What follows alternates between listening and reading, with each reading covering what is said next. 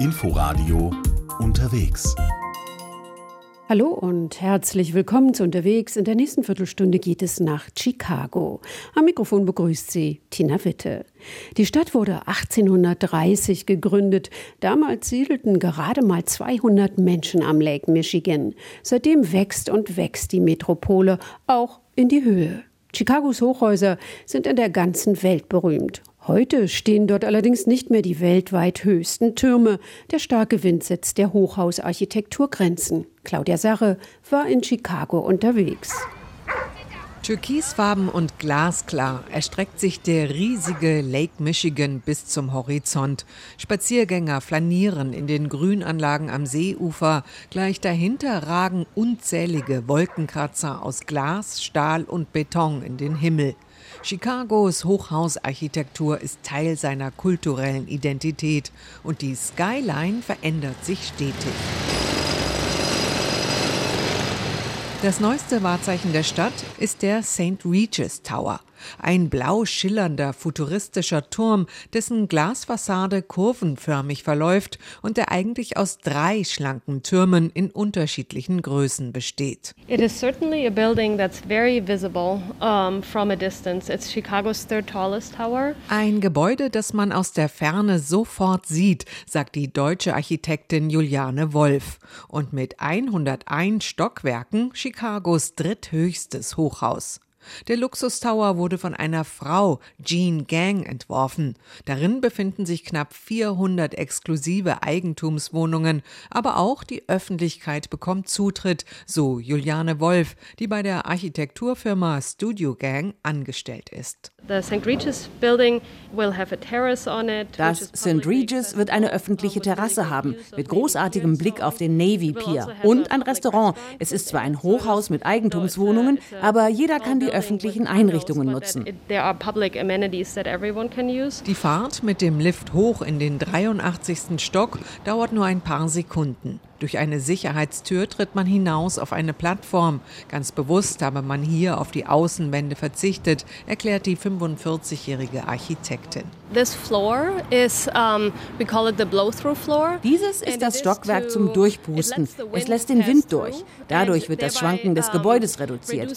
Die Konstruktion soll das Wohlbefinden im Gebäude erhöhen. It's a wind engineering tool that we employed in order to increase the comfort Ihr deutscher Kollege Thorsten Johann weist auf die extrem schlanke Form des Baus hin. Der Grundriss des Gebäudes ist relativ klein im Vergleich zu seiner Höhe. Es ist unten nur 30 Meter breit, aber 360 Meter hoch, also ein Verhältnis von 1 zu 12.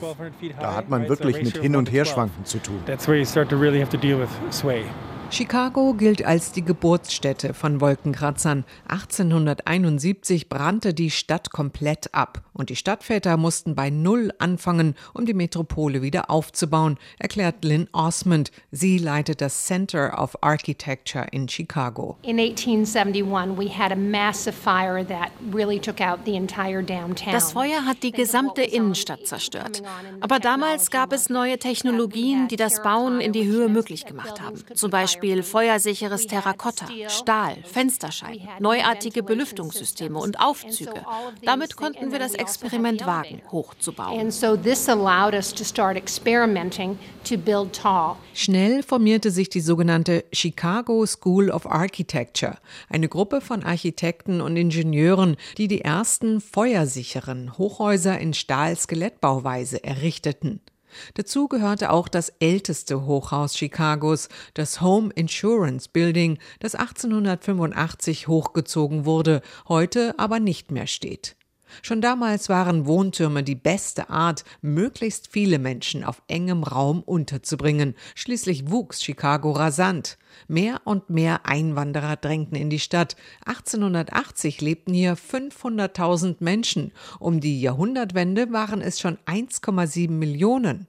Und noch ein Faktor zwang die Menschen damals in die Höhe zu bauen, erklärt Lynn Osmond. Chicago ist umringt von Wasser. Auf der einen Seite der See und dann der Fluss, der durch die Stadt fließt. Dadurch sind wir begrenzt und waren gezwungen, dicht zu bauen. Die dichte Bebauung sieht man am besten von oben. Im Ausstellungsraum des Center of Architecture ist ein Modell von Chicago aufgebaut. Über 4000 Hochhäuser sind wie Bauklötze auf dem Brett verteilt.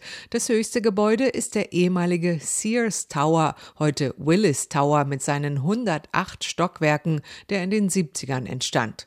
Rund zehn Jahre früher baute Bertrand Goldberg Marina City, zwei identische runde Türme, die auch Corn Cob genannt werden, weil sie aussehen wie Maiskolben. Marina City kind of looks like this blossoming flower. It kind of works really well next to the river. Marina City sieht aus wie eine blühende Blume. Das passt gut an den Fluss. Jean Gang, St. Regis und ihr Aqua Tower beziehen sich im Stil auch auf den Ort, wo sie stehen.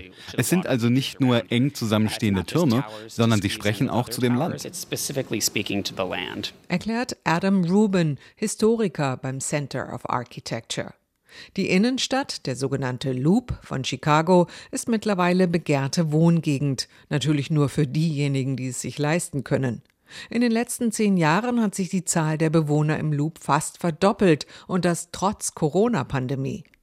Auch die Luxuswohnungen im nagelneuen St. Regis Tower gehen weg wie warme Semmeln. Wer möchte nicht im neuesten Wahrzeichen der Stadt leben und jeden Tag aufs Neue den spektakulären Blick über den Chicago River, die Skyline und den Lake Michigan erleben? Gar nicht weit entfernt von Downtown Chicago, wo die Hochhäuser in den Himmel ragen, liegt im Westen der Stadt Old Polonia.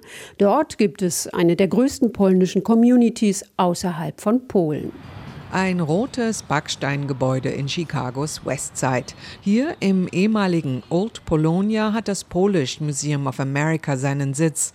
Ein Kulturzentrum, das polnische Geschichte und Kunst würdigt. An diesem Tag ist kein Besucher gekommen. Die Museumsdirektorin Malgorzata Kott hat dennoch jede Menge zu tun.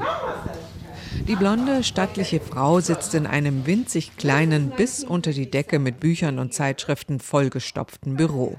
Sie sei in Polen geboren und in den 90ern in die USA ausgewandert, weil sie in der Green Card Lotterie gewonnen hatte, erzählt die 49-Jährige. Dann sei sie hier in Old Polonia gelandet. Allerdings gäbe es in Chicago schon lange kein Polenviertel mehr. Die Mehrheit der Polen ist verstreut in verschiedenen Vierteln der Stadt.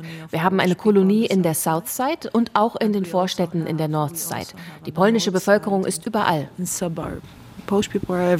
Chicago hat neben New York City die größte polnische Community außerhalb Polens. Rund 1,9 Millionen polnische und polnischstämmige Amerikaner leben hier. Die Einwanderer kamen in drei Wellen. Zuerst zwischen 1850 und 1920, dann nach dem Zweiten Weltkrieg und der dritte Schub nach 1981, als in Polen die Solidarność-Gewerkschaft verboten und das Kriegsrecht ausgerufen wurde. Noch immer zeugen Restaurants und Delikatessengeschäfte vom polnischen Erbe. Bei Kaschas Deli gibt es zum Beispiel polnische Würstchen und Schinken sowie Pirogis, Teigtaschen und Blinzes, Pfannkuchen, erzählt Elisabeth Jakubowitsch, die den Familienbetrieb leitet.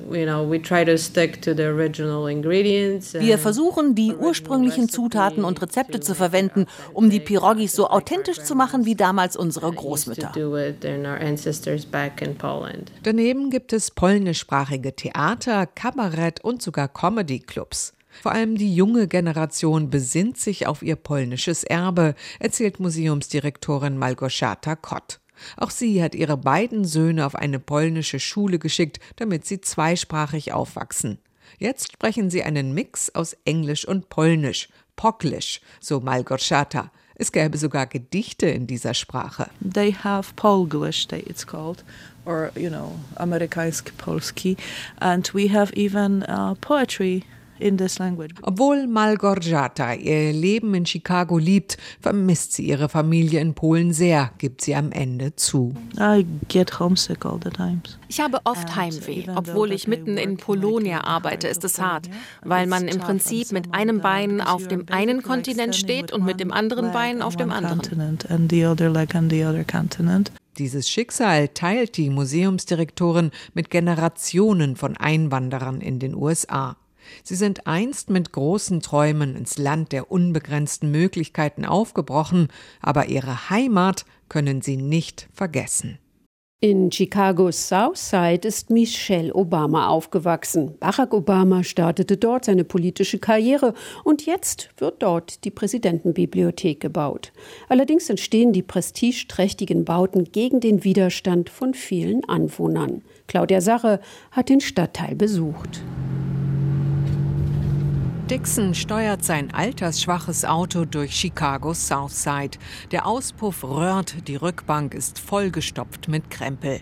Der 27-Jährige ist hier in der Southside aufgewachsen, dem Stadtteil, in dem einst auch Michelle und Barack Obama wohnten. But South Shore is over 90% black. In diesem Teil der Southside in South Shore sind 90 Prozent der Bewohner schwarz, erzählt der Afroamerikaner.